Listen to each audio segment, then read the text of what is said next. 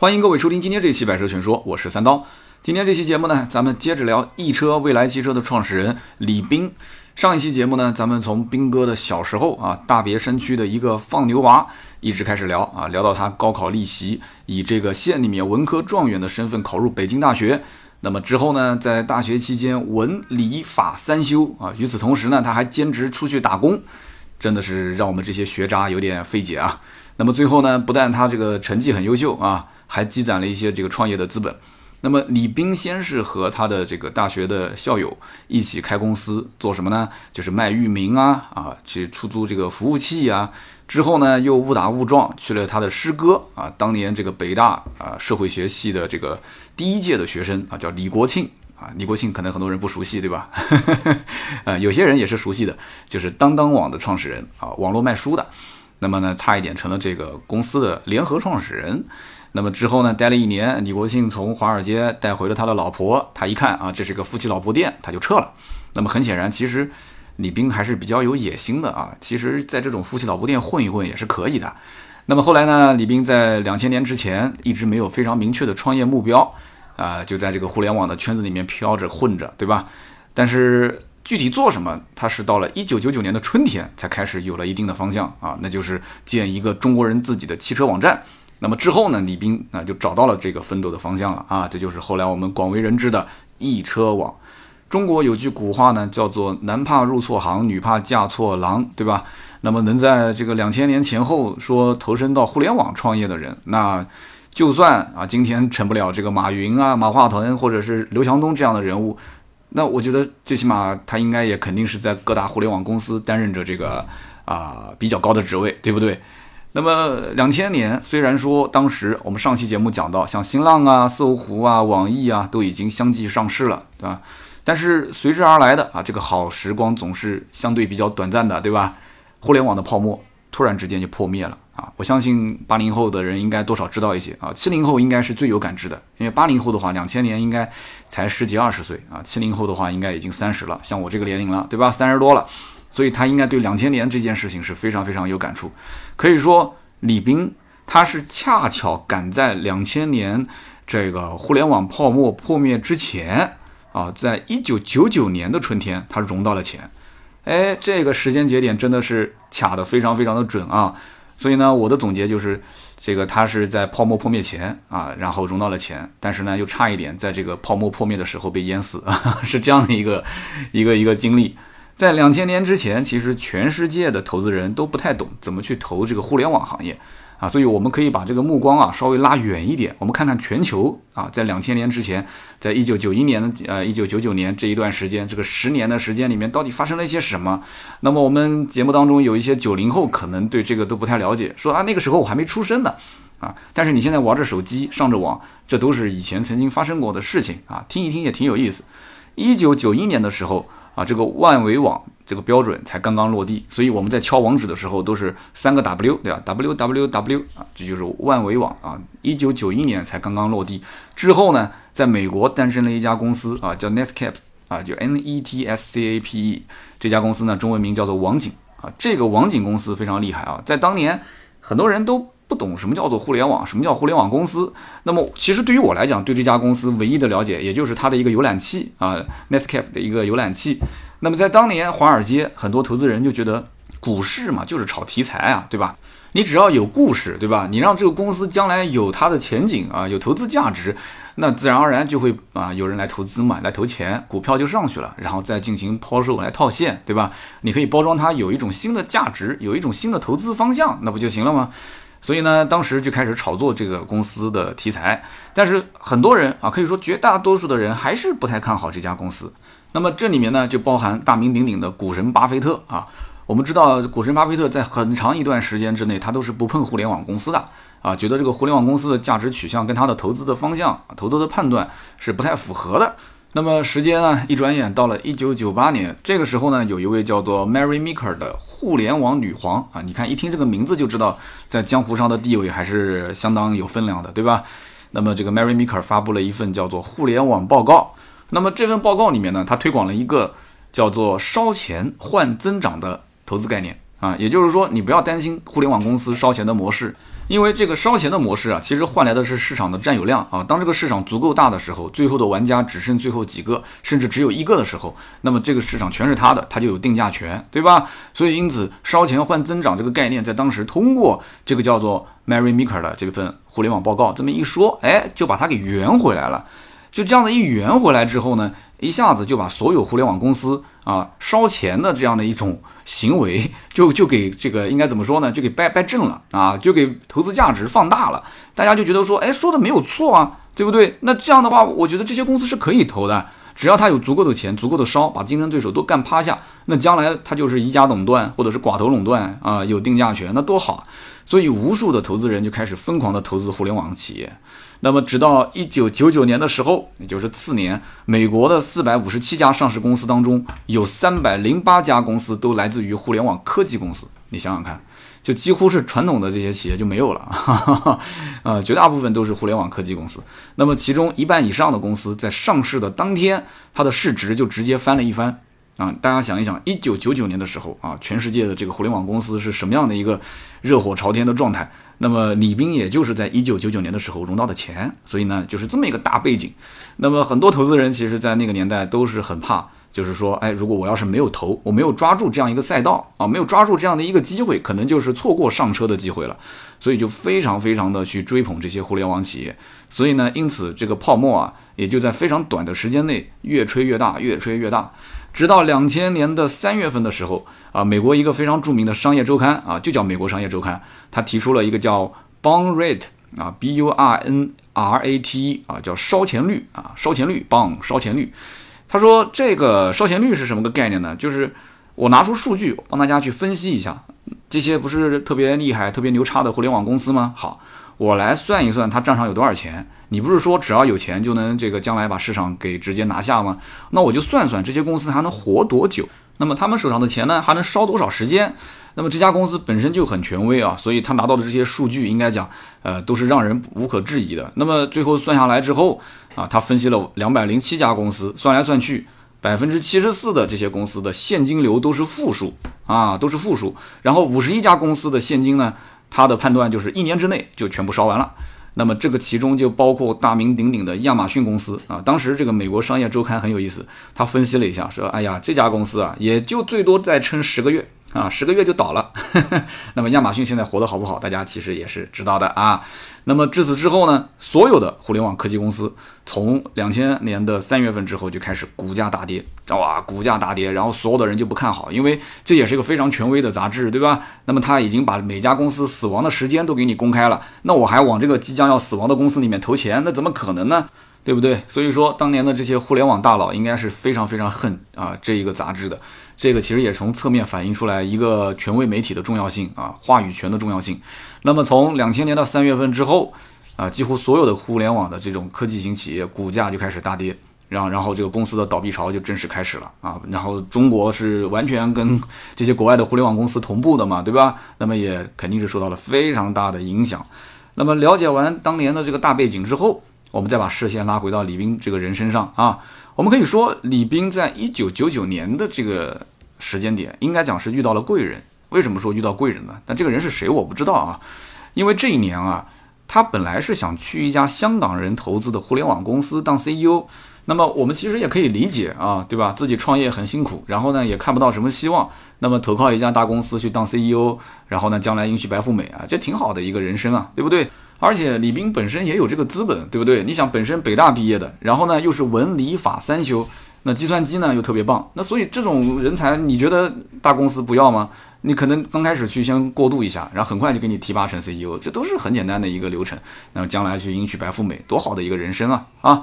但是呢，他当时有些犹豫啊，就他心里面可能还是有一点这种创业的想法啊，可能小的时候他外公给他的影响啊，还是想自己当老板。他犹豫的时候呢，啊，他的一个北大的师兄弟啊，就给他打电话了。所以说，上一个好大学，有一帮好朋友，这是多么重要的一件事情啊！那么这个师兄就是他的贵人。当时呢，这个师兄是做什么的呢？他是做汽车的咨询行业。哎，这个有人对汽车咨询行业不太了解，说这是干嘛的呢？其实也就是我们现在经常讲的这个公关公司啊。这个大家经常说，哎呦，谁谁谁被充值了，谁谁谁被充值了，那谁来找你充值呢？那其实就是这些所谓的汽车咨询公司，就是公关公司嘛，对吧？媒介嘛，就是这些厂家一般都不会直接跟媒体去啊，包括网站啊，厂家一般都不会直接沟通，都是通过这些公司。那么李斌呢，一开始他不太懂这里面的玩法啊，这个师兄弟呢跟他这么一介绍。他突然之间就知道了啊，这个其实完全可以做一家公司嘛，对吧？然后利用他之前他自己都是帮别人租服务器的啊，去注册域名的，那就做个网站呗，做个网站，然后让这些金主爸爸到我这边来花钱不就行了嘛，对不对？美其名曰就是帮他们做网络营销嘛，啊，什么网络营销呢？就打打广告呗，对吧？写写软文嘛。那么实事求是的讲啊，这个公司就是易车网的前身。那么易车网呢？呃，后来是两千年诞生的，对吧？九九年他们就就李斌跟这个师兄弟就已经开始做这么一家公司了。这个前后其实啊，我们不可否认的是什么？易车确实是国内最早做汽车电商的网站啊，或者说最早利用互联网去帮这些汽车厂家做营销的网站。那么也幸亏啊，也得亏李斌是在一九九九年的春天遇到了这么一个贵人啊，提出了要建这么一个汽车网站的想法。如果说当时李斌跟他这顿饭再晚约那么一年啊，到两两千年春天之后再开始约，那我相信啊，首先李斌一定是融不到钱，对不对？那么其次就是这个哥们儿估计也不会过来找他啊？为什么呢？因为大家都不看好互联网公司啊，对不对？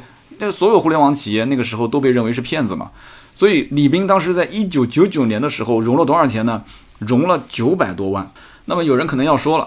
这九百多万啊啊！一九九九年的九百多万，那是一笔怎么样的天文数字啊？哎，什么样的公司会拿出九百多万就这么一笔巨款去投一个大学刚毕业没几年的一个新公司呢？其实这个问题我也是。满脑袋都是问号，我也不知道为什么，但是我只知道他背后一定是有贵人啊，一定是有人背书的。光靠李斌，我觉得在汽车圈里面，在整个的这个当时的那个环境里面，应该不太可能有人是拿那么多钱去给他投。所以我查了很多很多的一些资料之后，那么投钱的大股东是谁呢？啊，我找到的答案竟然是北汽，没有听错啊，就是大家看到了路上那些开的一些新能源车啊，什么那些，就是北汽啊，北汽。为什么北汽在当年会投资李斌那么多钱？那么这个我真的就不是很清楚了啊，这里面可能有些说不清道不明的一些这个理由吧啊，反正总而言之言而总之就是李斌当年的这个创始团队里面，对吧？就有人搞定了北汽啊，给他投了一大笔钱啊。九百多万，但九百多万是不是全是北汽投的呢？这个不太清楚，因为我后来看了一下股权的这个分配，呃，北汽在当年它的股权分配当中占了六成啊，还不是占了百分之百。但是天使轮投资占个六成已经是非常非常多了啊。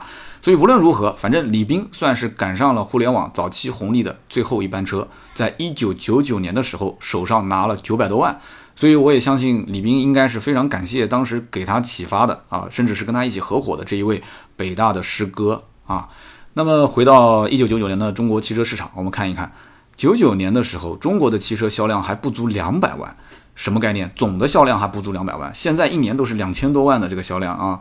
那么当时的中国网民的数量更是不足一千八百万啊。你想想看，跟当时的中国人口来对比的话，那这个数字真的是。那在这太太太渺小，太渺小。那么私家车在当年是一个非常稀罕的这个物品。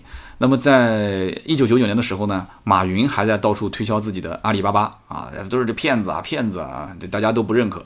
刘强东呢，当时还在中关村卖光碟啊，所以呢，在当年稍微牛叉一点的这种网瘾少年，我估计最多最多也就只能说出几个门户网站。啊，门户网站，所以说李斌当年做的这个所谓的汽车的互联网的这个公司，或者说是做一个汽车垂直类的网站，在当初可以讲没有人看好啊，因为没有人做这些东西啊，对吧？当时都是门户，门户才是老大，而且门户什么都有啊，为什么我一定要上你汽车垂直的网站呢？对吧？我上新浪、上网易、上搜狐，那不都有汽车分类吗？所以可能连李斌他自己都搞不懂，就是做这个东西将来能不能成功啊？甚至于他可能自己都觉得成功的概率十分的渺茫。那么到了两千年之前啊，易车网这个名字其实还没诞生，那个时候的公司叫做易车电子商务公司，也就是我们刚刚前面提的啊，给厂家做一些网络宣传，对不对？讲白了就是到处卖卖广告嘛啊，你需要有广告投放的，我来给你安排啊。你要是投新浪，还是投易车，还是投搜狐，还是投哪个，我来帮你安排。所以我们前面提到的这些。对吧？刚刚讲到这个北汽，对吧？国有汽车企业北汽是它的大股东，占了六成的股份。那么我们可以想象得出，这当时谈这个投资，包括入股，北汽肯定也是希望在短期之内啊，有这么一个团队帮他去做一些效益啊，短期之内见效益的这样的一个公司，它并不是说做什么长远的一些投资。所以，一九九九年的时候，中国的互联网企业的股票应该讲是非常的非常的辉煌啊。那个时候，只要是占那么一点点的互联网的股票，那都是大涨。所以，为什么我说七零后应该是比较有印象？七零后如果九九年炒过股的话，应该都知道，那个时候只要是被贴上什么新经济、新模式、新商业啊多重这种标签，那基本上这个公司的股票是不会跌的。那么那个时候的李斌呢，啊，也接了不少的广告。九九年的时候，啊，接了很多广告啊，就可能当时马云还比较着急，看着这个其他的人都在挣钱，自己的公司没人相信啊。那么九九年呢，他就。这个希望多赚点钱，然后呢，这个北汽也可以多分点钱，那么北汽肯定也是自然乐意了，对吧？笑得合不拢嘴。好景不长，所以为什么说好景不长呢？两千年的时候，易车就遇到了我们刚刚前面说到的互联网的泡沫啊，就扑哧一下，泡沫就破灭了，全球三十万亿的市值一夜之间灰飞烟灭。美国的那些上市的中国企业，像什么网易、搜狐、新浪，都是到美国上市的吗？他们的股价都已经是逼近了一美元，这个是摘牌线。啊，你要如果再往下跌，你就直接被摘牌了。那么所有的互联网公司在当时啊，都形成了一个共识是什么呢？就是都是骗子，都是骗子。那么李斌的易车网，那当然也是有一个算一个，对吧？你这搞什么互联网呢，对吧？你这就是骗钱的。那么在讲到这个点的时候呢，我想插一句题外话，也就是在当时的美国啊，有一位神人，他竟然在泡沫破灭前的最高点成功套现。啊，怎么成功套现呢？就是用三点七亿美金的价格，把自己的一家叫做 Zip Two 的公司卖给了一个叫康柏的公司。啊，大家以前用电脑应该知道，有一个电脑的牌子就叫康柏啊。那么这个人是谁呢？这个人就是特斯拉的创始人恩隆·马斯克啊。所以有的时候你。有一点点才华，然后再有一点点运气，你的人生就开始走上巅峰了啊！那么在那一段这个暗无天日的时光里啊，这个李斌呢，应该讲每天都是很受煎熬。两千年之后出现了这么大的一件事，那么一直到两千零一年，这整整的一年的时间里，这公司已经烧掉了四百多万，每天还在继续亏损，而且所有的人呢都不看好这个公司呢，也没有盈利啊，很多人也不知道什么时候能盈利。那么就在这个时候呢，啊，中国有句古话叫做“屋漏偏逢连夜雨”，来了一件什么事情呢？就是这个大股东啊，北汽啊，召集这个股东来开会啊，就是李斌来一起开个会吧，我们聊点事情。李斌当时一想，肯定就不是什么好事，对吧？肯定不是送钱来的嘛。那么当时大股东北汽呢，就先是绕了个弯子啊，讲了一些这个最近的困难点，最后呢，点题就是两个字：撤资啊。什么叫做撤资呢？就是我原来投的钱，我现在要拿回来。而且是一分不少的拿回来，所以这个跟我们所这个平时讲的什么风险投资啊，这还不是一个概念，这还不是一个概念。风险投资你烧完就算了，对吧？那么这个是直接就要你现在欠债还钱，就有点像贷款一样的，我不知道有没有收利息啊。那么这个消息对当时的这个李斌来讲，应该说是当头一棒。那么俗话说“晴天送伞啊，雨天收伞”这句话，我相信斌哥在当年应该讲是有非常深刻的体会哈。创业真的不是那么容易啊，九死一生。那么公司在当时账上还有多少钱呢？啊，前面我们说九百多万，对吧？烧了也差不多四百来万了。那么现在还剩个五六百万吧？啊，五六百万。李斌当时就摇头苦笑说：“那你现在要把钱收回去，那怎么办呢？那那不行的话，账上就那么五六百万，你拿走吧。”啊，所以就把这些钱，北汽也不客气，那你就拿走呗，对吧？拿走完之后，北汽说，那你之前烧掉这些钱怎么办呢？啊，因为对方这种身份比较特殊，我们刚刚讲的，对吧？这个什么样的企业性质，那么赚钱是没有问题的，但是亏钱这没办法交代，对吧？那这个，所以我就你跟他没法讲理，你知道吗？你说投资归投资，你这个不能说只赚不不不赔啊，对吧？但是李斌当时意思就是，那行啊，他也不多废话，咬着牙。说之前亏了不是四百来万吗？这个债务算在我个人身上，好吧，我后面呢分期来偿还。所以说啊，我不知道这个北汽当年决定投资的这个人啊，现在是什么心情啊？如果他要是再能咬着牙去还两年的话，两千零三年之后，易车就已经腾飞了。但是呢，没办法，两千零一年，哈哈，北汽呢决定撤资。那么至此之后，这个易车公司啊就开始很麻烦了啊，就没有钱了嘛，没有钱养不了那么多的人，怎么办呢？八十多人的公司就一下子裁员，裁到了多少？裁到了只剩七名员工啊。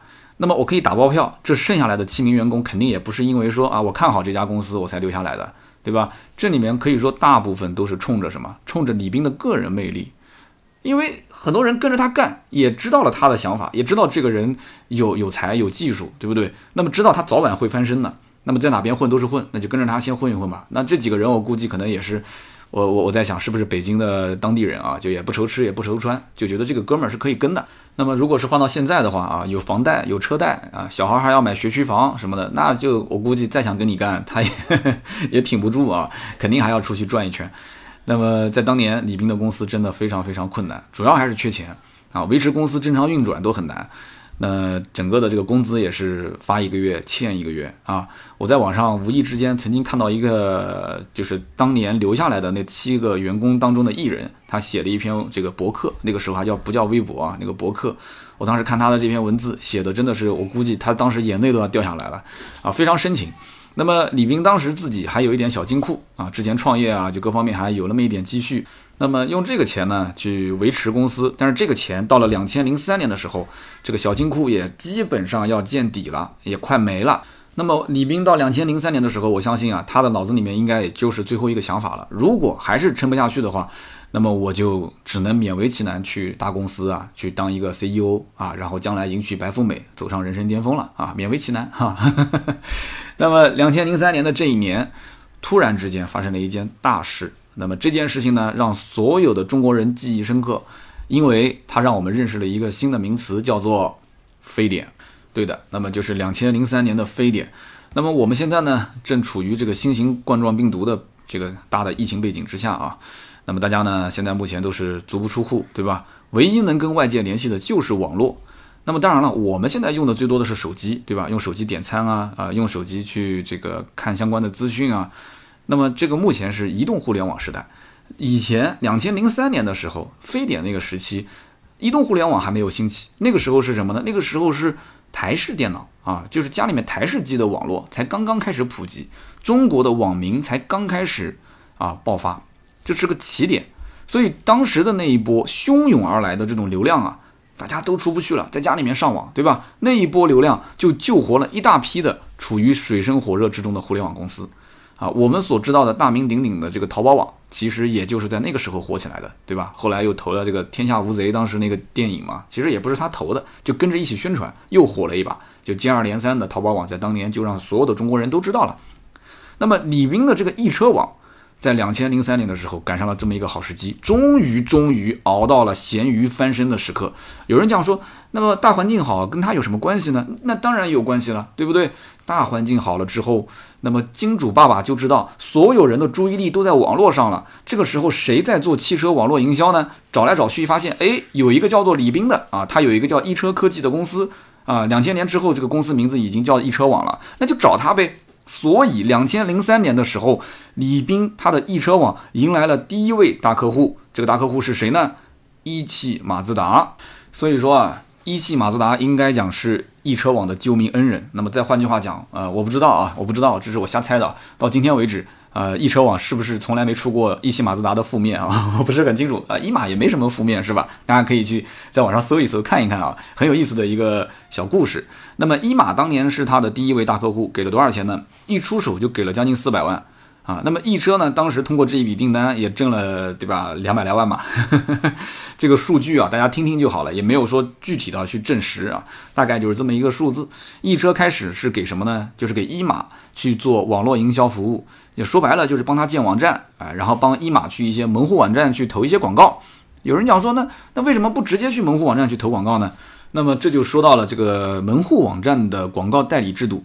你比方说新浪啊，新浪是个大的门户网站，它的汽车频道就是用的广告代理制度。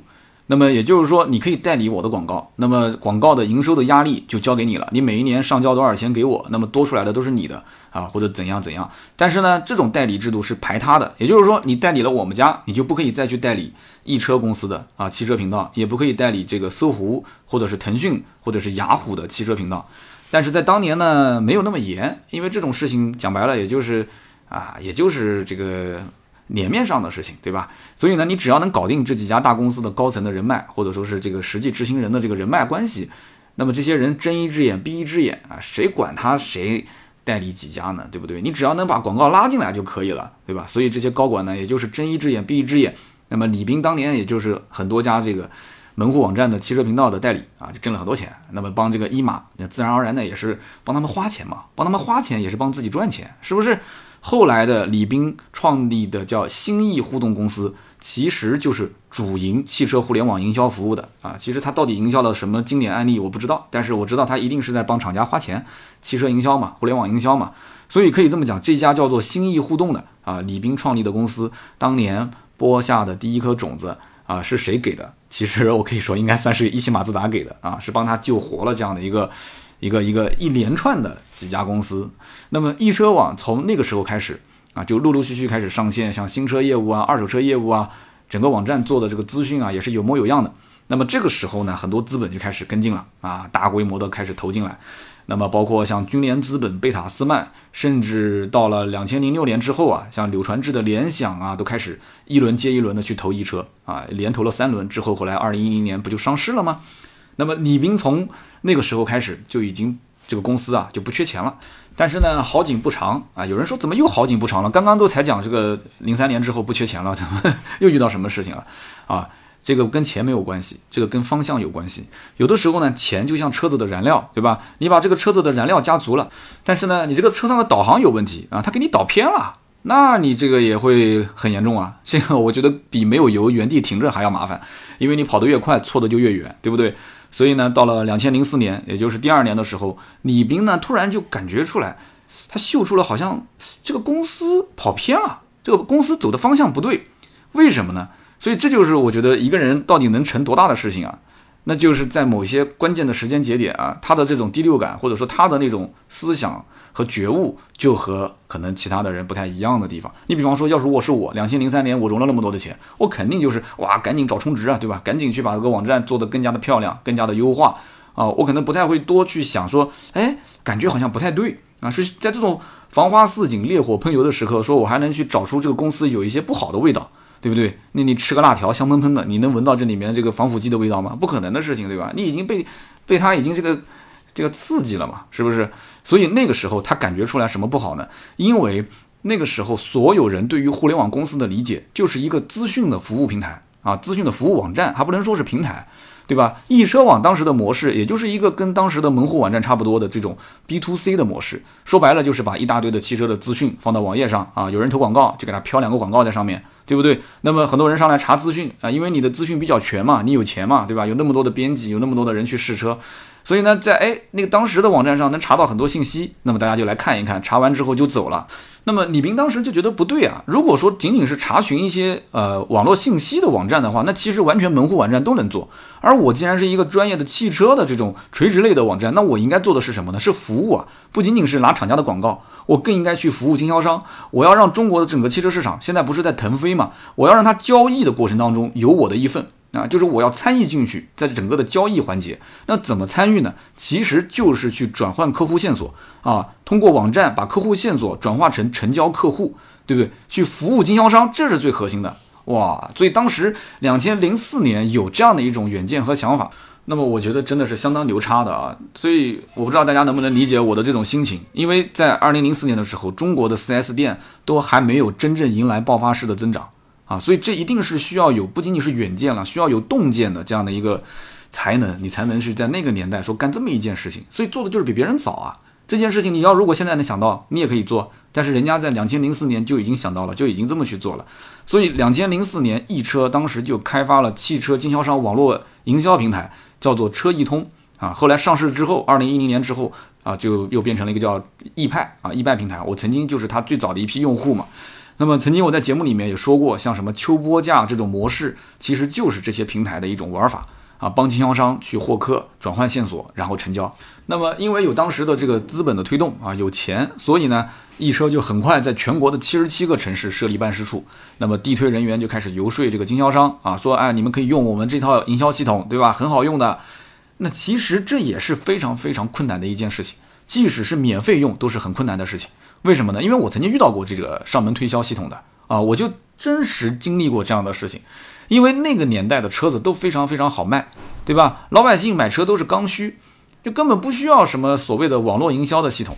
对吧？就这车子都卖不过来。那么 4S 店的市场经理他觉得说，你给了我这么一套系统，你反而让我多了这么一件事，那就是画蛇添足的事情，你给我自己找麻烦。但是就在那种背景之下，易车的这个车易通还是慢慢慢慢的就普及到了全国的成百上千家 4S 店里面。那么李斌先是把新车这个业务已经理得比较顺了啊，转过身来又开始去理二手车的业务啊。所以因此在两千零六年的时候，李斌就创建了易车二手车信息服务平台，叫做优卡网。那么只要是在国内做二手车啊，从业经验十年以上的，我相信应该没有几个不知道这个网站的。那么我曾经就是 4S 店的二手车总监啊，包括像这个网站，包括像什么第一车网，那个时候没有什么优信，没有什么瓜子啊，就是这些网站人气比较旺，其他的一些二手车的平台就几乎的名字我都不知道，知道的也上去看看，没有什么人气，我也不会去发布车源。所以优卡网在当年的二手车的网站当中，应该讲人气绝对是数一数二的啊。所以之后的包括易车、优卡，还有刚刚前面讲的这个新易互动这几家公司之间啊，相互配合。那么在互联网的整个汽车圈，可以讲混的是风生水起啊！李斌本人加上这几家公司都拿了很多很多的奖，拿奖拿到手软。那么有人可能要问了，哎，这个我听了半天啊，就整天一车一车李斌李斌的，就当时整个的汽车圈啊，就一车一家公司在玩吗？就李斌一个人在玩吗？其他的网站其他人呢？哎，那么既然提到这一点，我们也可以把视线转移出去，再看一看当时他的这些竞争的平台，对吧？那么提到汽车网站，肯定不能不提这个汽车之家。现如今，汽车之家是全球啊，听好了，不是全国啊，是全球访问量最大的汽车垂直网站啊。为什么呢？因为中国人多嘛，对吧？那么理想呢，只不过这个人他可能开窍稍微晚了一点，所以他做这个汽车网站啊比较迟。两千零五年的六月份，汽车之家才开始正式上线。那么这个时候，我们知道，其实易车网已经是完成了数轮的融资，而且还转型了一次，对吧？两千零四年的时候转型嘛，要做交易嘛。那么爱卡，哎，有很多人知道爱卡网是吧？现在后来是被广汇收购了嘛，对不对？爱卡它创的更早，爱卡是两千零二年，但是比易车还是稍微晚一点，两千零二年创办。但是爱卡其实头两年的时候，它玩的是什么模式呢？是车友会，嗯，是汽车俱乐部的模式，所以它还不能严格意义上算是一个。呃，汽车媒体网站，它到了两千零四年之后才变成了汽车媒体网站，所以说它起步其实也不算太早啊。两千零四年的时候，我刚刚讲了，易车已经转型了。那么还有就是像太平洋汽车网，那么太平洋汽车网创建的比较早，两千零二年创立的。但是这个公司有一个特点，就是大家其实最最知道的不是太平洋汽车，而是太平洋电脑，对吧？老网民肯定知道，对吧？什么 IT 幺六八啊，太平洋电脑啊这些。那么太平洋电脑是一九九九年就创立了，可以说是中国最早的 IT 网站之一，对吧？如果是八零后或者是七零后，在当年想要去配一台台式电脑，那我相信肯定是要上这些网站去看一看啊，看看性能，看看报价，看看评测啊，看看评测。所以因此，太平洋电脑啊，太平洋汽车其实都是属于太平洋网络，是一家超级大的公司。那么这个公司其实除了电脑汽车之外，还有太平洋亲子、太平洋家居、太平洋时尚。所以应该讲当年。它不是一个深耕汽车的一个网站，所以真正深耕汽车的这个媒体的网站就是前面三家：汽车之家、易车加上爱卡。但是爱卡头两年还是做车友会，后来虽然转型了，但是它还是以车友会为主啊，所以经常会看到车子后面贴的标就是爱卡车友会嘛，对吧？所以因此其实真正真正就是真枪实弹的硬刚正面刚的，就是易车跟汽车之家两家，对不对？所以理想跟李斌其实在很多年前就一直是一个。这个竞争对手，但是现在也成了好朋友，对吧？两个人也都很年轻。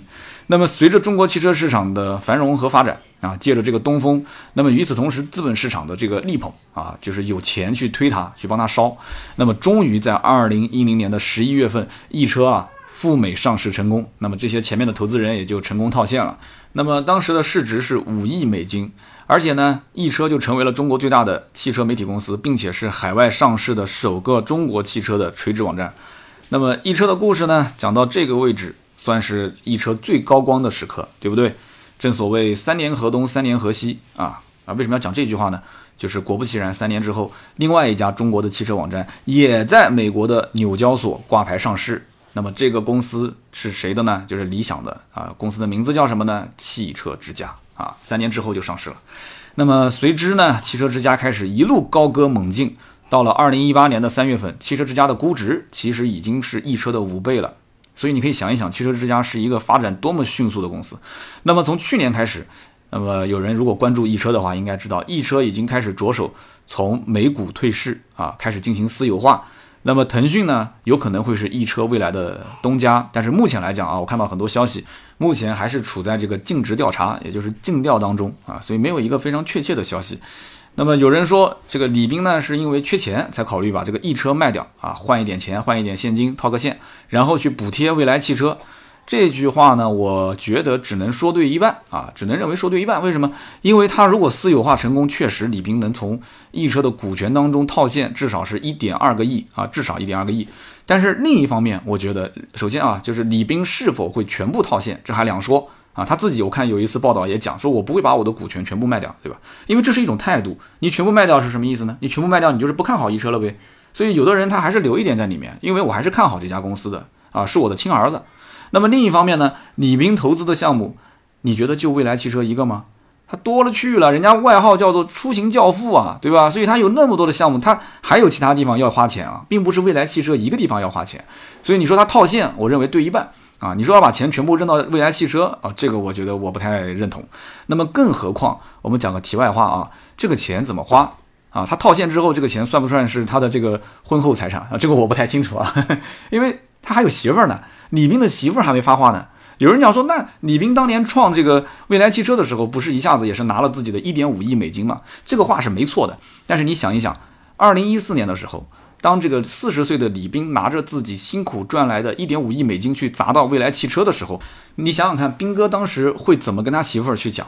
啊，我都能猜到当时那个画面肯定是这样的，因为他跟他媳妇儿是二零一一年结的婚嘛，才新婚三年，对不对？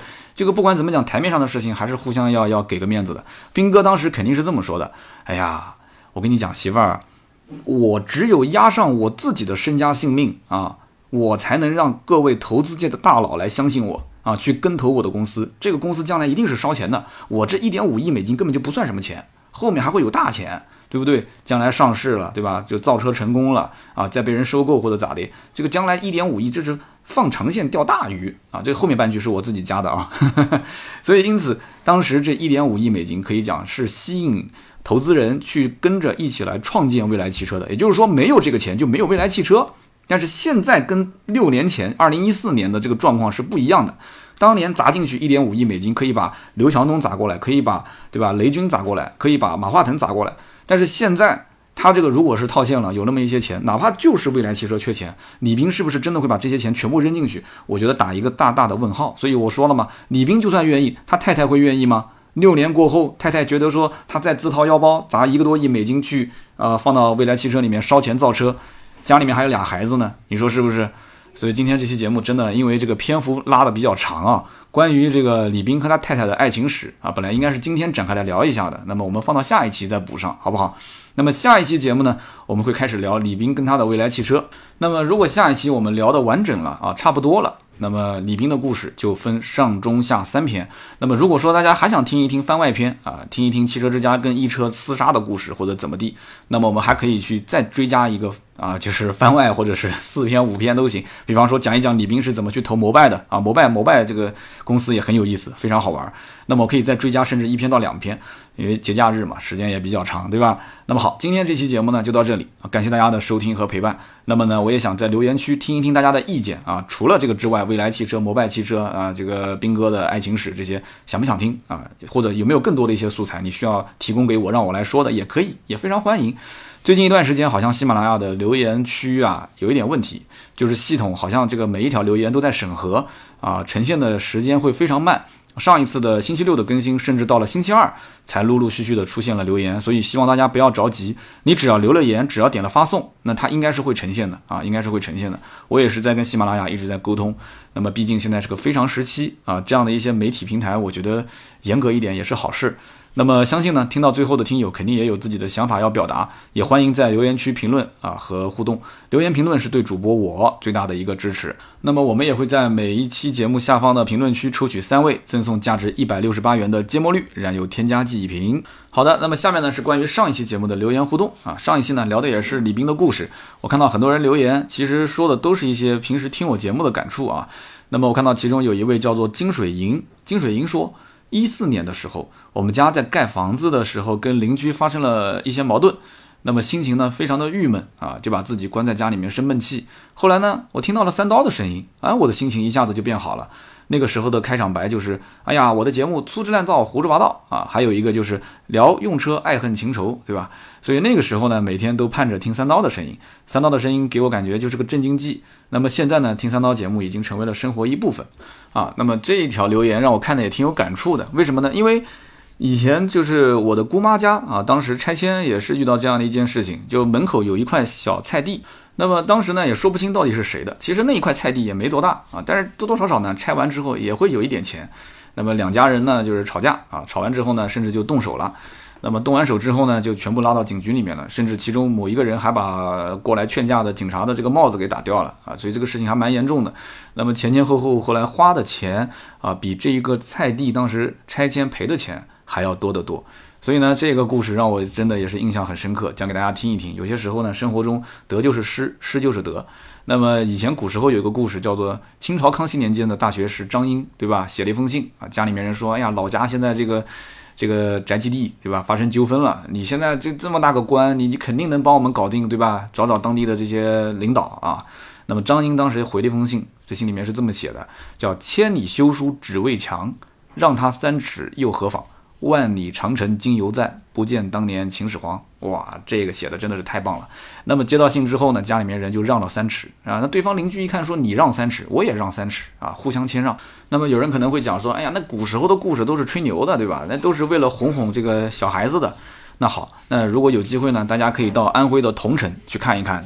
这个六尺巷到今天为止都还在，六尺巷到今天都还在，所以因此呢，这个我们的故事啊，我们的节目啊，还是尽量多传播一些正能量啊，让大家积极向上一些。这是第一位，第二位呢叫做莫雨生。莫雨生说：“哎，三刀啊，最近在家是不是闲着呢？啊，有没有看电影啊？哎呀，我推荐看这个《极速车王》，看完之后呢，你真的会热血沸腾。